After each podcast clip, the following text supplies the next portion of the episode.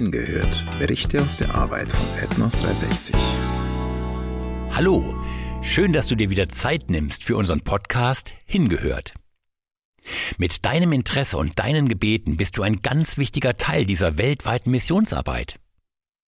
Und heute gibt es wieder ein Update zu Kellers Leben in einem Dschungeldorf.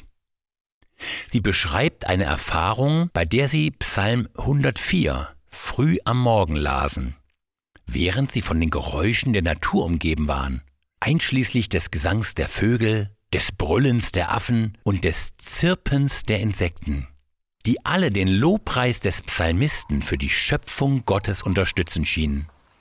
Aber hört selbst. Ja, hallo. Es ist schön, euch wieder einen kleinen Einblick in unser Leben zu geben. Danke, dass ihr an unserem Leben Anteil nehmt. Danke, dass ihr für unser Team und auch für die Leute hier betet. Als ich vor kurzem in den frühen Morgenstunden den Psalm 104 las, erwachte der Dschungel um mich herum zu neuem Leben. Die Vögel fingen gerade an, ihre schönsten Lieder zu zwitschern, die Gibbonaffen stimmten mit ihrem Brüllen mit ein und der Insektenchor gab ihr Bestes, eine idyllische Hintergrundmusik zu komponieren. Es war, als würde alles um mich herum den Lobpreis des Psalmisten unterstützen, der den Schöpfer für seine absolut atemberaubende Schöpfung lobte. Wenn unsere Augen durch die Schöpfung den Schöpfer erkennt, dann bewirkt es in uns eine freudige Dankbarkeit.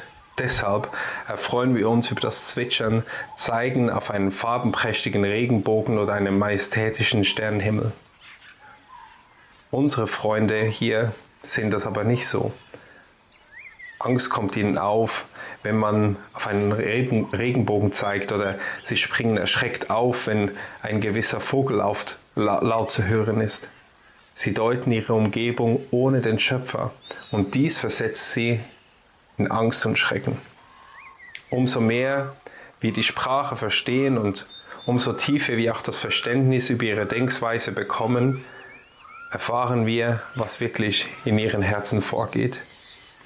Mittlerweile erzählen sie uns auch einiges über ihren Geisterglauben. Wie oben angedeutet ist eine Weltanschauung ohne unseren Schöpfer einfach nur beängstigend. Viele Naturereignisse, über die wir staunen und die wir schön finden, versetzen unsere Freunde in Angst und Schrecken und sie deuten sie als unheilvolle Zeichen. Wie zum Beispiel der Regenbogen, wie gerne zeigen wir auf einen Regenbogen, der sich nach einem heftigen Regen über den Dschungel so prächtig präsentiert. Unsere Freunde jedoch würden nie auf einen Regenbogen zeigen, geschweige denn würde ein Ah, oh, ist der schön oder wunderbar aus ihrem Mund hervorkommen. Ja, aus welchem Grund zeigen unsere Freunde nicht auf einen Regenbogen? Ja, weil sie glauben, dass der Regenbogen die Unterhosen eines mächtigen Geistes ist drauf zu zeigen oder einen Kommentar darüber zu machen, könnte bewirken, dass der Geist böse wird, einem der Finger oder sogar die ganze Hand abfällt. Unsere Insel hat auch eine unglaubliche Anzahl von tropischen Vögeln. Ja, und wir erfreuen uns täglich an dem Vogelgezwitscher, denn ihr Gesang ist melodisch, kaum zu toppen. Die Leute hier jedoch hören die Vogelstimmen nicht wie eine schöne Melodie, die den Schöpfer die Ehre bringt, sondern es ist eben einer der Wege, wie die Geister zu ihnen reden. Wenn zum Beispiel die Leute ein neues Reisfeld bebauen, hören sie zuerst, ob der Gesang des, der Vögel es erlaubt. Und wenn nicht, dann kann die Reisernte schlecht ausfallen. Und dann gehen sie eben anderswohin und bebauen ein anderes Reisfeld. Falls ein bestimmter Vogelgesang beim Aufbruch in den Dschungel sie überrascht, wird die Reise deswegen abgesagt oder auf den nächsten Tag verschoben, sonst könnte etwas Schreckliches passieren. Es kann sein, dass einer von ihnen ganz plötzlich erschreckt aufspringt, weil er einen Vogellaut hört, der vermeintlich etwas ankündigt. Ob es ein schlechter oder, oder sogar ein gutes Omen ist, wissen sie oft selber nicht. Unbehagen und Angst kontrollieren ihre Herzen anstatt Dankbarkeit und Lobpreis. Ist es nicht ein Privileg, den zu kennen, den wir für die Schöpfung danken können? Bist du dir dieses Privileg bewusst?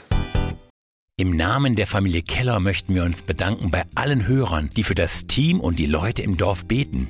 Der Psalmist ruft in Psalm 148 alle Himmelskörper, Naturgewalten, Tiere und Menschen dazu auf, den Herrn zu loben und seine Herrlichkeit zu verkünden.